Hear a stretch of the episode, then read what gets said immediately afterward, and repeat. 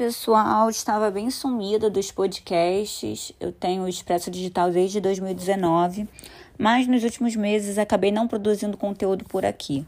Mas voltei, vou retomar a minha frequência na produção de conteúdo, também em podcast. E essa semana, da mesma forma que foi um assunto nas minhas outras redes sociais, vai ser aqui também o um marketing na área da saúde. Hoje como qualquer outra área, o marketing digital ele está presente, né?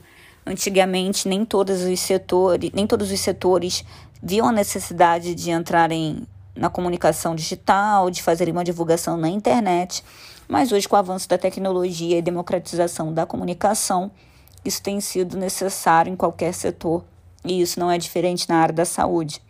Só que mais recentemente, com essa inserção de profissionais na área da saúde, também em marketing digital, a gente tem visto que muitas vezes os conteúdos são feitos sem supervisão, sem um profissional habilitado, sem uma pessoa que realmente entenda da parte de comunicação para guiar esse profissional. É, eu sou especializada em marketing, tenho, sou pós-graduada já há uns anos e sou também hoje em dia estudante de biomedicina, além de ser casada com um médico. Então, no meu dia a dia, esse debate ele é frequente, né? Com quase, talvez quase que diariamente, a gente tem alguns debates aqui na minha casa sobre posicionamento, sobre marketing, sobre atuação na área da saúde. E eu vejo que é necessário ainda debater bastante é, sobre esse setor. É, Para quem é da área da saúde, geralmente é, tem dois pontos que precisam ser é, vistos, né? O primeiro é do conselho do profissional, né? Então, por exemplo, dentro da medicina, o conselho de medicina, que tem algumas regras próprias para tratar de publicidade no meio, mas também precisam ser vistos alguns pontos dentro de publicidade em si, da comunicação em si, e algumas regras, né? Algumas boas práticas que nós temos também nesse setor. Então, pra, quando a gente vai falar com algum outro público, né, com algum público, é, vamos nos comunicar e difundir é, a nossa publicidade, a gente precisa ter é, como primeira questão é saber que essas pessoas que vão receber esse conteúdo, que vão ser impactadas pela nossa comunicação, elas não possuem o mesmo grau de instrução que a gente.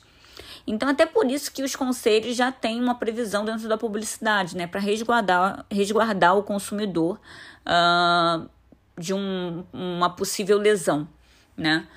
Então, dentro da publicidade, a gente já tem isso de praxe, independente da área, né? independente do setor. Isso vale para a saúde, isso vale para o varejo, isso vale para indústria alimentícia, enfim, qualquer setor, ele precisa ter, um, ter uma, uma ética né, por trás da comunicação. Sabendo que a gente não fala com pessoas com o mesmo entendimento que a gente, né? Com o mesmo grau de instrução. São pessoas com conhecimentos diversos, com graus de instruções diversos e profundidade, né? Sobre determinados temas, também vari... sobre determinados temas variáveis, né? Nem todo mundo tem o mesmo grau. Então, isso é um ponto que tem que ser o primeiro ponto a ser analisado. Só para poder dar um exemplo, quando a gente fala de nível superior, apenas 21% das pessoas até 34 anos no Brasil possuem uma graduação. Então, isso é um número muito baixo, né? um percentual muito baixo. Então, isso precisa estar tá na mente daquele que vai fazer uma comunicação, né? independente da área, como eu falei. Mas no caso da área da saúde, como eu disse, também tem os conselhos que determinam.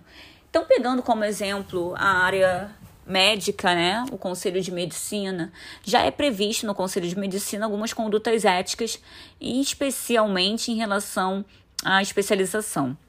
Para você poder ser considerado um especialista pelo conselho, quando médico, você precisa ter um RQE, um registro próprio para sua especialidade. Se você não possui esse RQE, você não é considerado um especialista pelo conselho.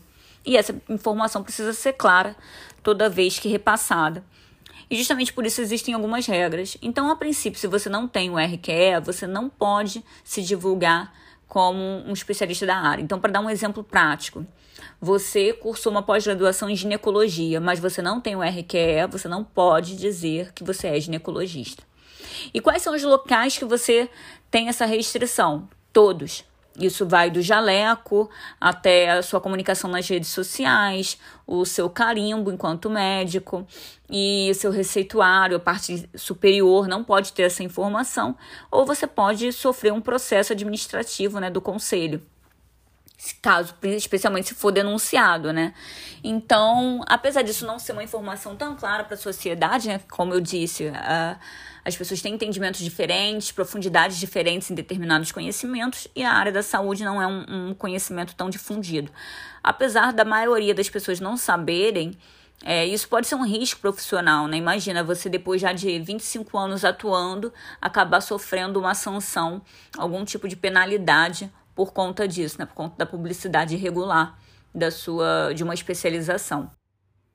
Então, assim, dentro da área médica, como você consegue a sua especialização, né? Tem algumas formas de você ser considerado especialista.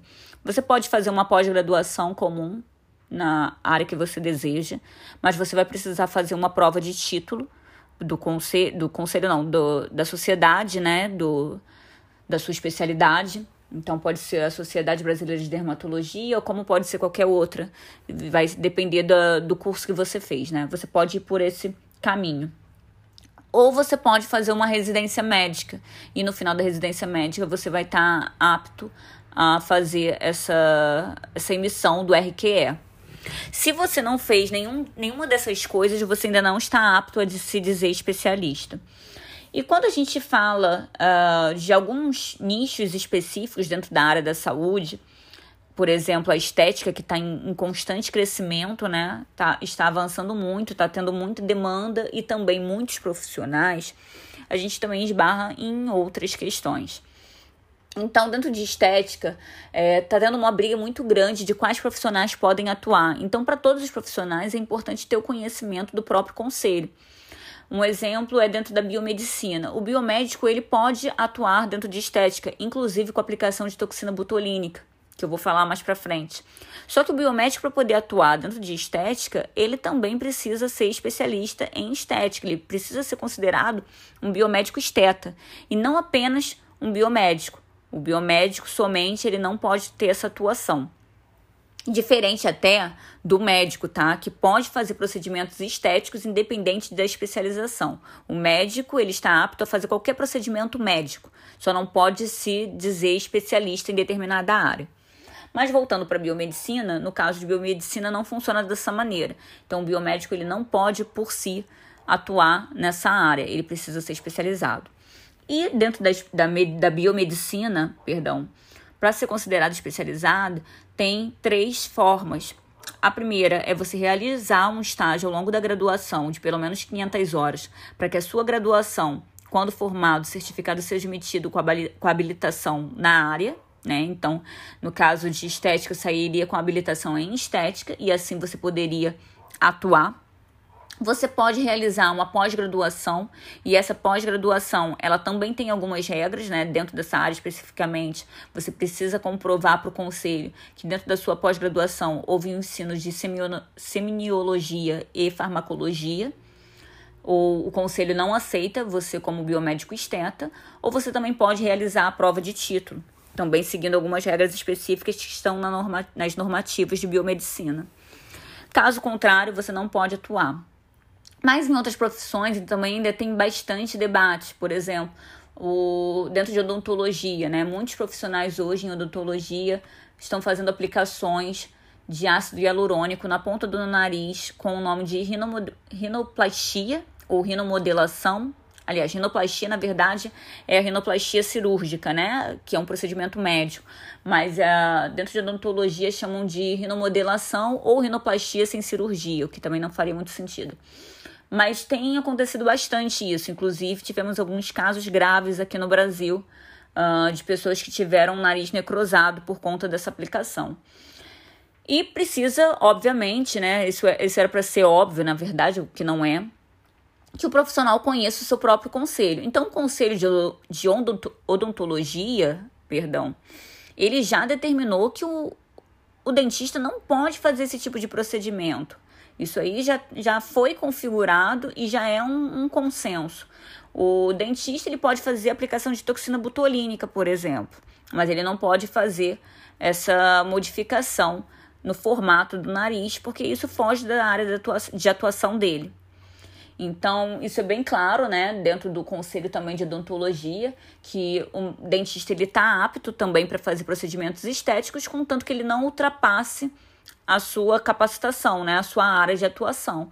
Então, ele não poderia, por exemplo, realizar um procedimento estético uh, nas pernas ou na barriga, ou hum, da mesma forma que não pode ser realizado no nariz.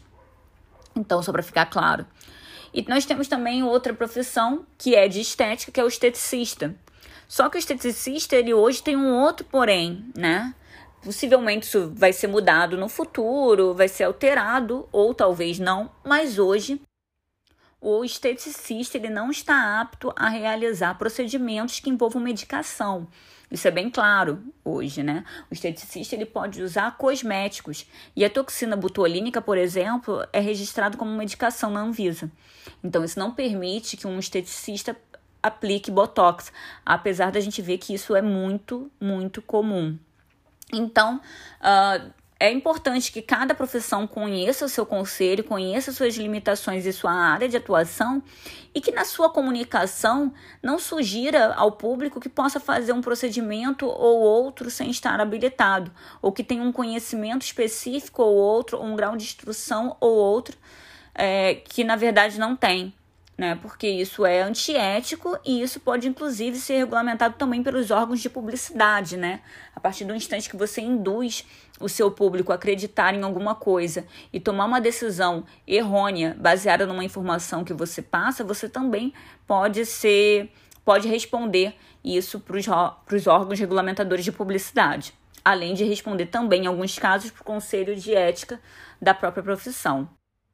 Então, assim, quando a gente fala de ética, a ética ela vai além de qualquer determinação de conselho, né? A ética era para ser algo pessoal e algo desenvolvido sem precisar que fique algum órgão ali uh, pegando no seu pé. Principalmente quando a gente fala de saúde, né? A gente está falando de bem-estar, de vida. Não, não podemos deixar com que o ego ou a ganância sejam superiores ao cuidado com a vida de um terceiro. Então, é importante todas essas informações estarem claras. Mas, até falando de, de pontos que, por exemplo, não são previstos em conselhos, mas que, ao meu ponto de ver, envolve ética, é, por exemplo, o uso da titulação doutor. Antigamente, né, muitos anos atrás, quando não havia o doutorado acadêmico, inclusive, o título de doutor ele era dado para algumas profissões, como médico e para quem trabalhava na área de direito. Só que os tempos são outros, né? Já se passou bastante tempo e a gente tem o doutorado acadêmico. Então, é isso, o conselho não determina, mas eu acho que é uma questão de autoanálise e de refletir um pouco o quanto o uso dessa titulação pode induzir um paciente, um cliente a um entendimento errado. É, hoje é muito comum a gente ver profissionais na área, na área da saúde usando né, a titulação doutor. Até os não médicos, né? Médicos também, mas esteticistas, biomédicos, fisioterapeutas, dentistas e pessoas que não possuem é, o doutorado acadêmico. Agora vamos refletir, né? Se a gente tem um médico hoje que fez um mestrado, fez um doutorado e hoje usa o título de doutor. Esse médico ele tem o mesmo grau de conhecimento que uma pessoa que acabou de se formar em medicina, acabou de sair, sequer tem especialização e já está usando o título doutor antes do nome? É, não, né? Só que quando a gente pensa numa pessoa leiga recebendo essa comunicação, a maioria não vai conseguir distinguir que são pessoas com graus de estudos diferentes, né? Anos e anos de estudos é, discrepantes entre um e outro. Então, imaginem vocês, chega um paciente buscando, tem uma pessoa, aliás, buscando antes desse paciente, buscando um profissional de determinada área para poder fazer um determinado procedimento ou fazer algum tipo de tratamento. E ele se depara com duas pessoas, duas médicas. Uma médica que de fato tem um doutorado acadêmico e uma médica que acabou de se formar e sequer tem especialização ou fez alguma pós-graduação. Ambas usam o título doutora antes do nome. É, vocês acreditam que a pessoa que vê isso vai conseguir distinguir quem é que está mais apta, vai poder tomar uma decisão baseado realmente no conhecimento de experiência entre essas duas médicas? Não, né? Então, isso é uma questão de ética, independente de ser previsto ou não pelo conselho, que é válido fazer uma alta análise, né? Repensar o quanto você acaba induzindo um paciente é, nas decisões dele baseado num, num fato errôneo. E como a gente está falando aqui, comentei de estética, e tem uma concorrência muito grande entre profissionais diferentes, isso tem se estendido também a outras profissões, né? Dentistas que usam o título de doutor, esteticista, enfim. E você acaba fazendo com que a imagem geral de alguém que procura um determinado serviço seja que todas essas pessoas estejam com, no mesmo nível, que possuem, possuam o mesmo grau de, de conhecimento, né? Nas mesmas áreas o que não é verdade, né? Pode sim você ter uh, uma esteticista com um conhecimento muito aprofundado dentro de estética, ser extremamente competente, mas ela não está, talvez, no mesmo. Ela não possui os mesmos conhecimentos que um médico. Então, talvez essa titulação sendo usada de maneira tão. É, sem, sem limitações, né? somente para fins de marketing, é, confunda quem procura o serviço. E eu, né, eu sou formada em projeto de produto, que é conhecido como designer, e eu vejo que isso em outras áreas, né? Por exemplo, como designer também eu vi isso acontecer bastante. Era uma coisa que eu prestava muita atenção na minha faculdade, enquanto eu cursava a faculdade.